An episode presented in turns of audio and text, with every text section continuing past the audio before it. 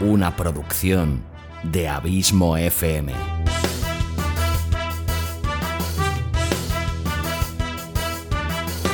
¿Quieres disfrutar de tu tiempo libre escuchando grandes historias, audiolibros y relatos? Un podcast literalmente literario.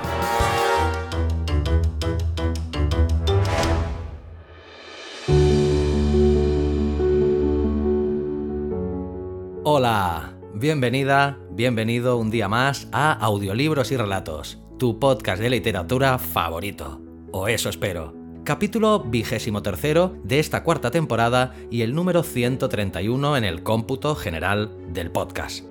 Antes de empezar quiero hacer un aviso a navegantes, a todas aquellas personas que en más de una ocasión pues, se han puesto en contacto conmigo diciendo que las presentaciones les resultan quizás un poquito largas, pues a estas personas les quiero recordar como siempre que a diferencia de la radio el podcast tiene la grandeza de que aquello que no quieras escuchar puedes adelantarlo y pasarlo. O sea que si no queréis escuchar esta presentación pues simplemente ir adelantando hasta que empiece el relato y por mi parte no habrá ningún problema. Siempre intento hacer estas presentaciones lo más breves posible, pero hoy realmente puede ser que me alargue un poquito más porque tengo diversas cosas que explicar. Hoy es un día muy especial para mí, ciertamente, ya que vuelvo al micro tras cinco semanas de dolorosísimo silencio. Un silencio evidentemente forzado y no deseado. El pasado 7 de febrero, el amigo Santi Camacho ya tuvo que suplirme en la presentación del último capítulo publicado hasta la fecha, ya que llevaba varios días con problemas de voz. ¿Quién me iba a decir en aquel momento que me quedaban por llegar los que han sido, sin ninguna duda, los peores días de toda mi vida? Como podrás observar, mi voz no acaba de estar al 100%, pero tenía ganas ya de publicar, tengo capítulos ya que he podido editar previamente y simplemente quería hacer también esta presentación ya que notaba la necesidad de explicarle a mucha gente qué es lo que ha estado pasando durante estas semanas de forzada ausencia de este podcast. Pues tan solo ocho días después de esa presentación de Santi, entraba al hospital del que no saldría hasta 21 eternos días después con un pronóstico devastador. Puede que tengas tuberculosis. En ese momento, si te soy sincero, querido oyente, se me cayó literalmente el mundo encima. Me ingresaron en una habitación totalmente aislado, pues la tuberculosis es una enfermedad muy contagiosa, con el doloroso agravante que no tenía voz, la había perdido casi totalmente, por lo que mi conexión con el mundo exterior quedaba cerrada a cal y canto también, multiplicando mi pesadilla hasta niveles insospechados aislado del mundo, y no podía ni tan siquiera hablar con mi familia y amigos, pues no tenía voz para ello, y los médicos me aconsejaron que forzara lo menos posible. Tras 10 días de aislamiento total, las analíticas y la broncoscopia que me realizaron afinaron el diagnóstico y la tuberculosis, por suerte, quedó descartada. Eso sí, por una no menos grave neumonía necrotizante con absceso pulmonar grave. La verdad es que suena tan feo como es. Esto se tradujo en antibióticos a destajo por vía intravenosa, conectado las 24 horas del día a un gotero, así como cortisona y una vigilancia intensiva por parte de un equipo médico al que solo me queda que darles todo mi eterno agradecimiento, ya que han hecho que poco a poco haya ido saliendo del infierno, y la verdad es que me he sentido muy bien tratado y muy arropado por este equipo médico. Y por si todo esto no fuera poco, la afonía aguda me venía provocada por una enfermedad que se llama edema de Reinke, que es un proceso inflamatorio de la laringe y de las cuerdas vocales asociado generalmente al consumo de tabaco y cuya curación es lenta, como bien he podido comprobar en mis carnes. En mi caso he estado casi dos meses sin voz, más que un leve hilo que además me costaba mucho sacar y me provocaba molestias. He de decir que ya hace casi cinco semanas que soy un exfumador más, y aunque no estoy al 100% recuperado, pues al menos puedo estar grabando estas palabras. En definitiva, 21 eternos días de ingreso hospitalario después me dieron el alta y en el momento de grabar estas palabras llevo ya una semana convaleciente y de reposo en casa, lo cual es un gran alivio, no te voy a decir que no.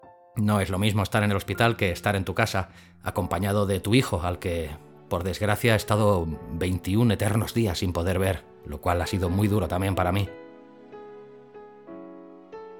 Después de la visita de esta mañana al médico, con noticias muy agradables, ya que al parecer todo va sobre ruedas y la mejoría ha sido muy grande, el acceso pulmonar se ha reducido casi casi al mínimo y las analíticas me salen pues eh, ciertamente casi como si no hubiera pasado nada, aún debo de seguir dos semanas más con la medicación que estoy siguiendo, que dejó de ser intravenosa, pero que sigo administrándome día a día, tanto los antibióticos como la cortisona, eso sí, ahora por vía oral, y además estoy intentando recuperar por todos los medios posibles los 10 kilos que la enfermedad me robó.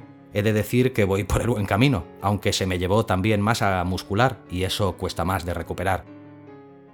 Antes de pasar ya con el capítulo de hoy, quiero desde aquí aprovechar para dar mi eterno y sincero agradecimiento a todas aquellas personas que en estos días de infierno particular os habéis puesto en contacto conmigo tanto por redes sociales como por YouTube, por Evox, por mail e incluso por una radio. Gracias Inti por esa bonita dedicatoria que me hiciste llegar desde Montevideo, desde Uruguay.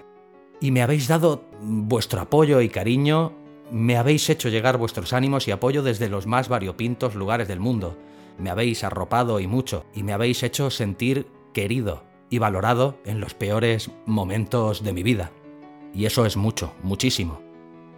Esta vida te enseña que a veces de quien más puedas esperar es de quien menos recibes. En cambio, gente que no conoces absolutamente de nada te escribe desde la otra punta del mundo, brindándote su cariño y su amistad, y dándote el empujoncito que te faltaba para salir del pozo, para uparte desde lo más hondo del infierno y volver, otra vez, a tu vida. Eso, amigos míos, no tiene precio, os lo garantizo. Sois muchos muchísimos, y aún me sorprende todavía a día de hoy, los que estos días me habéis sacado una sonrisa. Y muchas lágrimas, la verdad. Y no podéis llegar a imaginar lo agradecido que os estoy por ello. Gracias, gracias y gracias. Me habéis hecho sentir muy bien, ya que he notado que lo que hago llega y gusta a mucha gente y que si os falta, lo echáis de menos y eso para mí significa muchísimo. Y antes de dejaros con el capítulo de hoy y seguir emocionándome, pues quiero dar también un agradecimiento muy muy grande a toda mi familia, a mi pareja, a mis amigas y amigos más cercanos que también os he sentido muy muy cerca y sé que os he dado un buen disgusto a todos. En mi defensa diré que no era mi intención. Y dicho todo esto, creo que ya me he alargado bastante y estoy muy emocionado por lo que os dejo con el capítulo de hoy. Espero que lo disfrutéis y como siempre, larga vida al podcasting y larga vida a la audioliteratura.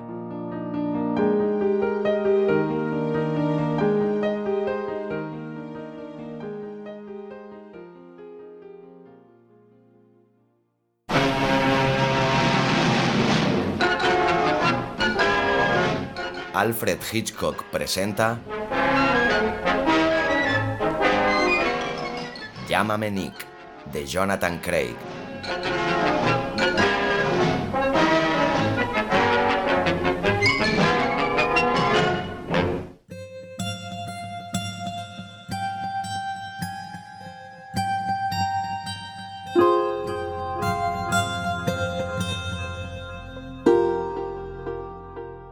Recibirá enseguida, señor Wilson dijo la secretaria increíblemente bella mientras volvía a depositar el auricular del teléfono en la horquilla y le dirigía una sonrisa a través de la antesala. Gracias, respondió Harry, tratando de no mirarla con excesivo descaro, si bien no lo lograba en absoluto. Ella no llevaba ropa alguna. Aquí nadie llevaba ropa, claro, pero no todos eran una curvilínea estrella de cine que solo llevaba muerta unos pocos años. Se frotó los ojos. Le sería a usted de mucha ayuda que le dijera algo agradable acerca de sus cuernos, dijo la secretaria. ¿Acerca de qué? preguntó Harry. De sus cuernos, repitió la secretaria. Es un viejo vanidoso y está muy orgulloso de sus cuernos. Se sentirá muy complacido si usted le dice algún cumplido sobre ellos. Lo haré, dijo Harry, que aún continuaba tratando infructuosamente de no mirarla con tanto asombro. Gracias por avisarme. La secretaria volvió a sonreírle y prosiguió con lo que estaba escribiendo a máquina. Señorita. ¿Sí? ¿Él se entrevista con todos los recién llegados? Oh, no, válgame Dios. Respondió la secretaria con aquella seductora voz que él recordaba haber oído en más de una docena de películas. De ninguna manera podría entrevistarse con todos. Se producen miles de llegadas al día. ¿Sabe usted? Algunos días hasta decenas de miles. Pues entonces me imagino que se trate de lo que se trate, debe de ser algo bastante importante. Yo de usted no me preocuparía por ello, replicó la secretaria. Estoy segura de que todo saldrá perfectamente. Eso espero, dijo Harry. Solo llevo aquí cuatro horas, pero bueno, han sido las horas más maravillosas, las horas más felices de toda mi vida. La secretaria se echó a reír. Bueno, no precisamente de su vida, para ser más exactos. Pero comprendo bien lo que quiere decir, señor Wilson. Todos los recién llegados se sienten del mismo modo. El intercomunicador zumbó. La secretaria levantó el auricular, escuchó durante unos instantes y luego, acompañando sus palabras con un gesto de cabeza, le dijo a Harry. Ya puede usted pasar, señor Wilson. Harry se puso de pie, se dirigió hacia la puerta negra en la que a la altura de los ojos se leía una letra S escrita con humeante azufre, y alargó la mano hasta la manilla. No se olvide, susurró la secretaria. Dígale algo bonito sobre sus cuernos. De acuerdo, dijo Harry, tras lo cual traspuso la puerta y entró en el despacho.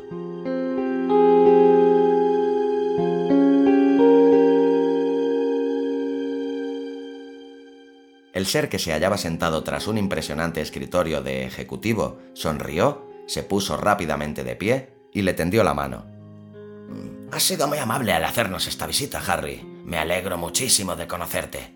Hablaba con una voz profunda y melodiosa, enérgica pero controlada, con la misma energía controlada que aplicaba a la mano que estrechaba la de Harry. Muchas gracias, señor, dijo Harry. Llámame Nick, replicó el ser al mismo tiempo que con un gesto le indicaba a Harry que se sentara en un sillón junto a su escritorio. Aquí no somos amantes de los formalismos, Harry. Siéntate y charlemos un rato. Una vez que se hubieron sentado, Nick se recostó en su sillón, colocó ambas manos tras la nuca y contempló a Harry con mirada amable. Harry tenía la certeza de que toda aquella cordialidad era genuina, pero presintió que tras los modales campechanos de Nick se ocultaba algo que le preocupaba, como si tuviera que comunicarle algo desagradable y le disgustara la idea de tener que decírselo. Bien, Harry, ahora que ya has visto algo de este lugar, dime qué piensas de él. Es maravilloso. Todo esto es tan fabuloso que apenas si puedo creer que realmente exista. Tiene muy poco que ver con lo que tú esperabas encontrar, ¿eh? Nada que ver. Pero para decirle la verdad, señor, yo... Nick, sí, para serte sincero, Nick, jamás me hubiera imaginado que existiese un lugar como este. Nick se echó a reír. ¿Y qué me dices del otro lugar, Harry? ¿Tampoco creías que existiese ese lugar? Mm, no del todo. No sé. Es como si nunca hubiera podido decidirme en uno u otro sentido. Bien, dejémoslo así. Está bien. Calculo que ya llevas unas cuatro horas aquí. Sí. ¿Y qué cuatro horas? Jamás me había divertido tanto. Nunca en los 30 años que estuve vivo me lo había pasado tan bien como en las cuatro horas que llevo muerto. ¿Te gustan nuestras señoras, verdad, Harry? Mm, ¿A quién no? Quiero decir, con las señoras que andan por aquí, sin ropas y todo eso. Ah, claro. ¿Y las salas de juego? Jamás había visto nada parecido, ni siquiera en el cine. ¿Y los diversos, para usar un eufemismo, espectáculos? Oh, soberbios, sencillamente soberbios. Harry se detuvo al recordar lo que le había dicho la secretaria. Espero que no lo consideres como una impertinencia, Nick, pero llevas un par de cuernos extraordinariamente elegantes. Nada de eso, Harry. Gracias, gracias, dijo Nick complacido. En realidad los méritos no son míos, sino de la cera especial para cuernos, afirmó Nick mientras señalaba un pequeño envase redondo que utilizaba como pisapapeles. Es una fórmula que he desarrollado yo mismo a través de más milenios de los que podría recordar. Una fórmula muy eficaz, ya lo creo. Nick sonrió. Mira, Harry, nuestro pequeño sitio aquí abajo es muy agradable, pero aún así tiene ciertos aspectos negativos. No llego a imaginarme a qué puedes referirte. Por lo que he visto hasta ahora, todos se lo pasan en grande. Sí, es verdad. Eh, ¿No te parece que hace un poco de calor? No tanto como para que resulte molesto. Yo apenas si lo he notado. Eh, La atmósfera, ¿sabes? Eh, al fin y al cabo debemos mantener ciertas tradiciones. El azufre, por ejemplo, ¿no te resulta molesto? En absoluto. Oh, al principio el humo me escocía los ojos, pero me acostumbré enseguida. Ahora ya ni lo noto. Mm, Me alegra saberlo. Nick permaneció en silencio durante un momento. Luego dijo, Harry. Sí, señor. Digo, sí, Nick. Harry, me temo que tengo malas noticias para ti. Harry tragó saliva. "Mm, ¿Malas noticias? Sí, Harry, muy malas. Verás, ha habido un error. No puedo asegurarte dónde se ha producido, pero lo cierto es que ha habido un error. Hace muy poco tiempo que hemos computadorizado la sección de personal, ¿sabes? De modo que muy bien puede haber sido un fallo en alguno de los ordenadores. O tal vez se haya equivocado alguien de la sección de teleproceso. Y, por supuesto, el comité de selección tampoco es infalible. En cualquier caso, Harry, ha habido un error casi sin precedentes. Desvió la mirada, evidentemente incómodo por la situación. "Mm, ¿Un error? preguntó Harry. Nick suspiró. Sí. Creo que no tiene sentido dar vueltas al tema. La cruda realidad es que no estás capacitado para ser admitido aquí. Harry se incorporó a medias del sillón que ocupaba. ¿Cómo? ¿Que no estoy capacitado? Lo siento, Harry. Para ser justos, tú deberías haber ido arriba, al otro lugar. Pero ya estoy aquí abajo. Me encanta esto. No lo comprendo. Simplemente, Harry, se trata de que tú no estás acreditado, explicó Nick cogiendo una carpeta que había sobre su escritorio. Aquí tengo tu historial. Ni siquiera has sido un niño travieso, por todos los santos. En toda tu vida, hasta el preciso momento en que acaeció tu muerte hace unas horas, jamás cometiste ningún pecado. Nunca hiciste nada malo, Harry. Ni siquiera tuviste nunca un pensamiento maligno. Historias de vidas como la tuya, tan intachables, solo me las encuentro yo una vez cada cien años. Pero... comenzó a decir Harry, luego apretó los labios y clavó la mirada en el suelo. Todo eso era cierto. Él lo sabía. Nunca en su vida había cometido un pecado.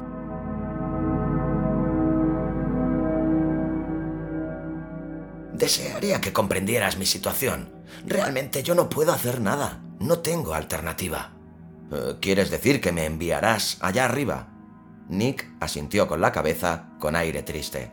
Mal que me pese, mm, debo hacerlo. Tú no te mereces estar aquí, Harry. Tú simplemente no cumples los requisitos. No te imaginas cuánto lo siento, amigo, pero he de enviarte al piso de arriba. Los hombros de Harry se hundieron. ¿Y qué tal es allá arriba? Preguntó torpemente. Oh, te gustará, ya verás, respondió Nick, tratando de que su voz sonara entusiasmada. Es... ¿cómo te diría? Muy tranquilo, ¿y eso? ¿Tranquilo? Eso es. A propósito, Harry, ¿tienes buen oído para la música? Encantador instrumento el arpa. Soy incapaz de seguir una melodía ni siquiera bajo la ducha. Y además soy muy torpe con los dedos. ¿Realmente tocan el arpa allá arriba? Sí, tocan el arpa. Eh, ¿Y qué otra cosa hacen? Nick se encogió de hombros a modo de disculpa. Me temo que no hacen gran cosa, Harry. Por supuesto, tendrás alas, así que siempre tendrás la posibilidad de revolotear por ahí. Ya veo. Tocar el arpa y revolotear por ahí. Reconozco que allá arriba no hay mucha actividad. Mira, dijo Harry de pronto. Una vez gané 20 dólares en una apuesta que hicimos en la oficina y no los incluí en mi declaración de la renta. Nick esbozó una amable sonrisa. Lo siento, Harry. Harry movía la cabeza mientras decía, es una ironía. Edna desea ir allá arriba. Espera poder subir allá. Edna... ¿Quién es Edna? Mi esposa. Ah, sí, dijo Nick mientras abría nuevamente el historial de Harry. Me temo que tengo muy mala memoria para los nombres. Pues bien, ella sí desea ir allá arriba. Dice que no ve la hora de que llegue ese momento. Y yo, soy yo el que va a ir allá arriba, cuando todo lo que yo quiero es quedarme aquí abajo. Mmm, comenzó Nick, que seguía leyendo el expediente. "Mm, Tu esposa parece ser toda una mujer, Harry. Oh, sí lo es. Es algo especial, Nick. No hay nada personal en lo que voy a decirte, por supuesto, pero a juzgar por lo que consta en el historial, parece que ella te ha puesto las cosas algo difíciles, ¿o no? Edna es muy obstinada. Ya lo creo. No permitía que fumaras en pipa dentro de la casa, ¿eh, Harry? No. Tampoco te dejaba beber, ¿verdad? Ni siquiera una cerveza el día de tu cumpleaños. No. ¿Y todas las semanas debías entregarle tu sueldo? Sí. ¿Y te daba un dólar y medio al día para que te pagaras el almuerzo y el autobús? Sí. ¿Y el resto de tu sueldo? ¿Dónde iba a parar? Los gustos de Edna resultan bastante caros. Eso parece. ¿Y es cierto que te hacía dormir en la cocina? ¿En un catre? Sí, es cierto. Pero aquí dice que vosotros vivíais en un apartamento de dos habitaciones. Mm, hay un teléfono que comunica a su dormitorio con la cocina. Edna prefería que yo estuviera en la cocina para estar cerca en caso de que ella deseara algo durante la noche, un vaso de agua o algo para el estilo. Nick cerró el expediente y permaneció sentado en actitud pensativa, tamborileando suavemente sobre el escritorio con sus garras muy bien cuidadas por la manicura.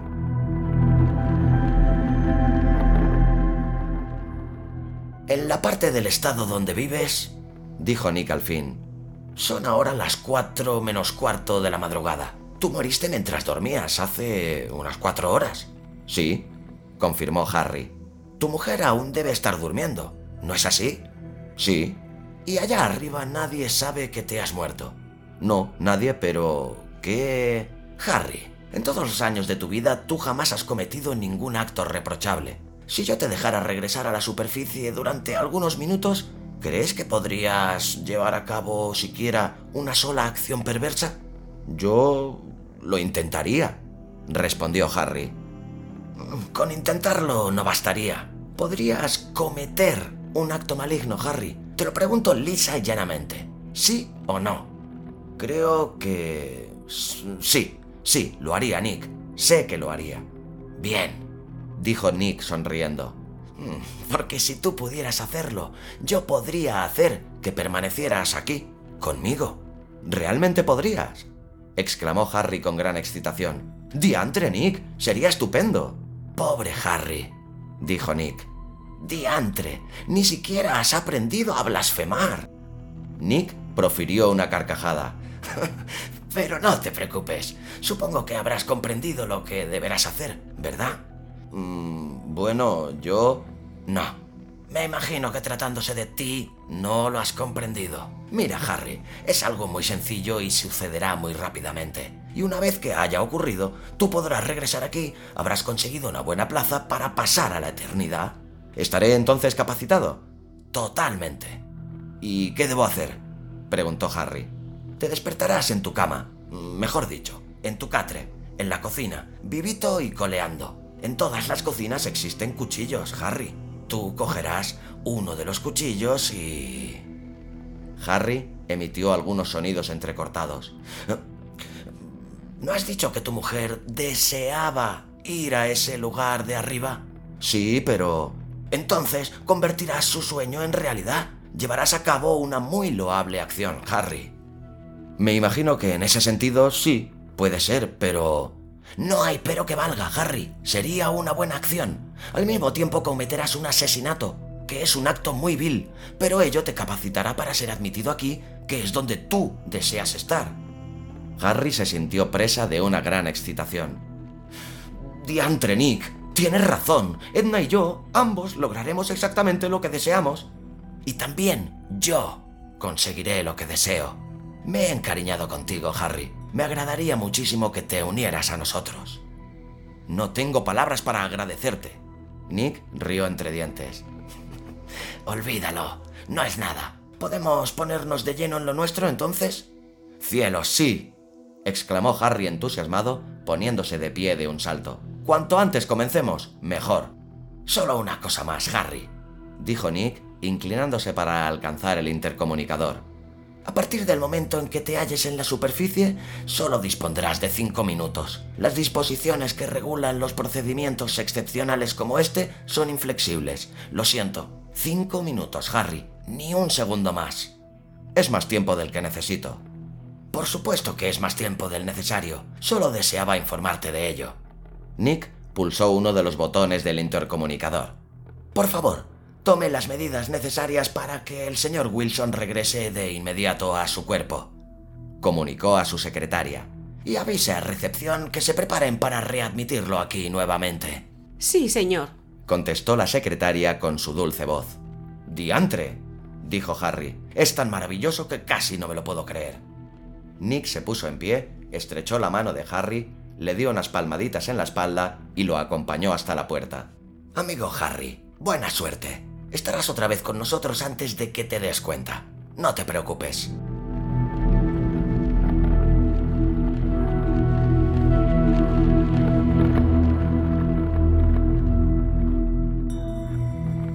Cuando Harry recobró el conocimiento, las manecillas fosforescentes del reloj de la cocina señalaban exactamente las 4 menos 5. El antepecho de la ventana estaba cubierto de nieve y tras la ventana brillaba una luna invernal, una luna gélida, yerma y remota. Con movimientos pausados, Harry se incorporó del catre, tomó un cuchillo para la carne del interior del armario junto al fregadero y sigilosamente se encaminó a través del recibidor hacia el dormitorio de su esposa.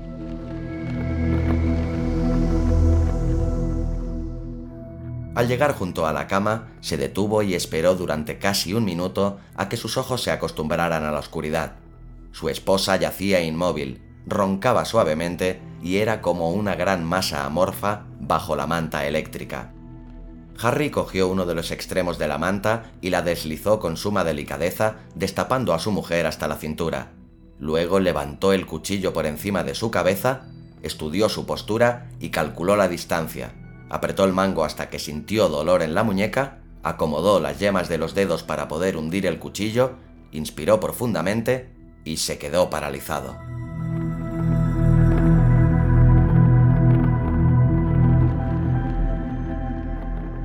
Permaneció allí, de pie, inmóvil por el coraje que le faltaba. Luego, muy despacio, bajó el cuchillo. A pesar del frío de la habitación, tenía las manos empapadas de sudor y se las secó frotándoselas contra la chaqueta del pijama. Sintió un dolor en el pecho y comprobó que había estado conteniendo la respiración.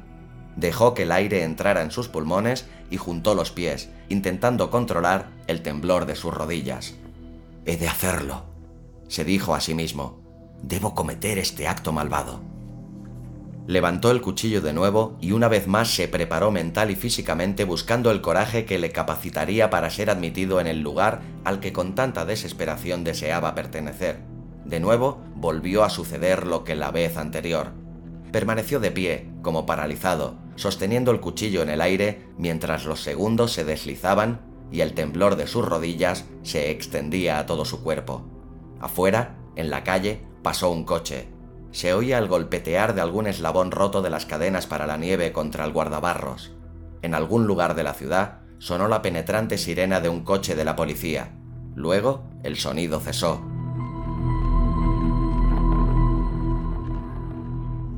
No puedo hacerlo, pensó Harry. Sencillamente, soy incapaz de hacerlo. Por supuesto que puedes hacerlo, dijo una voz desde otro rincón de su mente. Debes hacerlo. La eternidad es muy larga, Harry. ¿Deseas pasarla en un sitio en la que lo único que puedes hacer es tocar el arpa y volar de un sitio a otro? No, pensó Harry. No, no podría soportarlo. No después de haber visto cómo es el otro lugar. Entonces mátala, dijo la voz.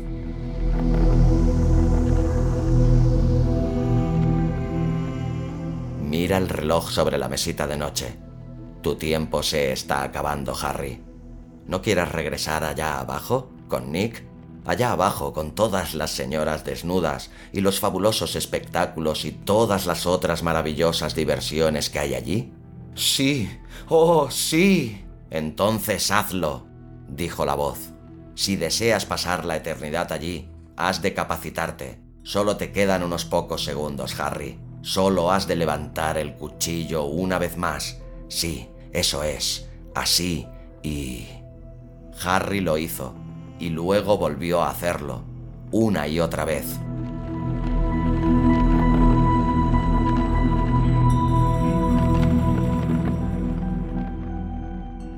Lo he hecho, pensaba con gran regocijo al mismo tiempo que retiraba el cuchillo del cuerpo de su mujer.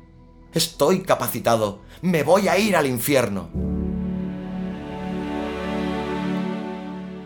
Felicitaciones, señor Wilson.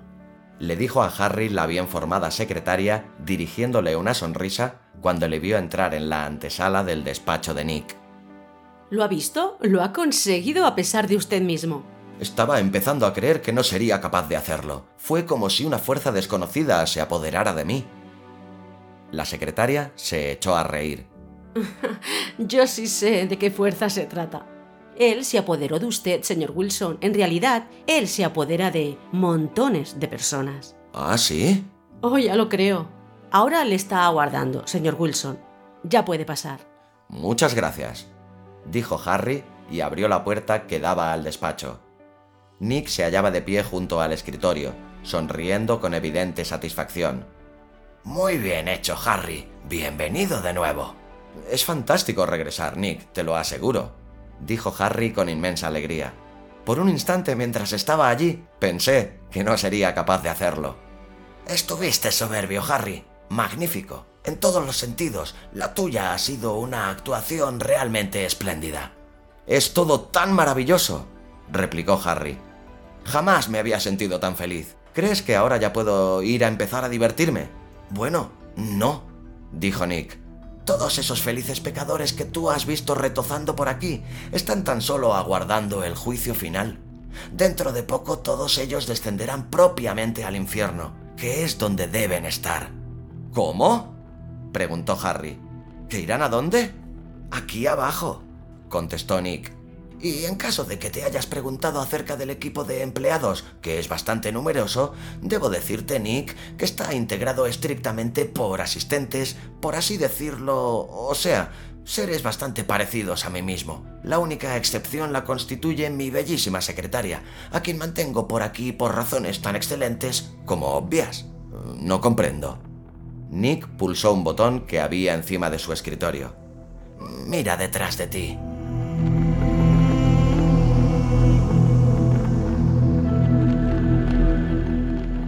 Al volverse Harry, una gran parte del suelo se abrió repentinamente, dejando al descubierto el foso que se abría bajo sus pies.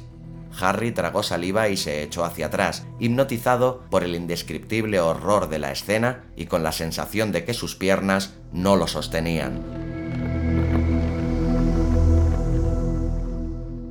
Allí, en el abismo que se abría bajo sus pies, había multitudes de almas torturadas, encadenadas y desnudas, retorciéndose entre un mar agitado de llamas y rocas fundidas.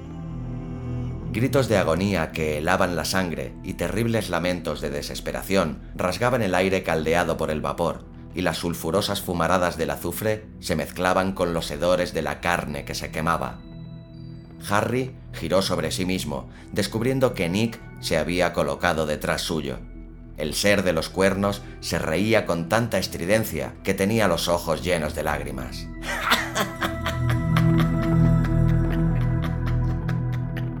Me has engañado, dijo Harry, y su voz sonó aguda por el terror.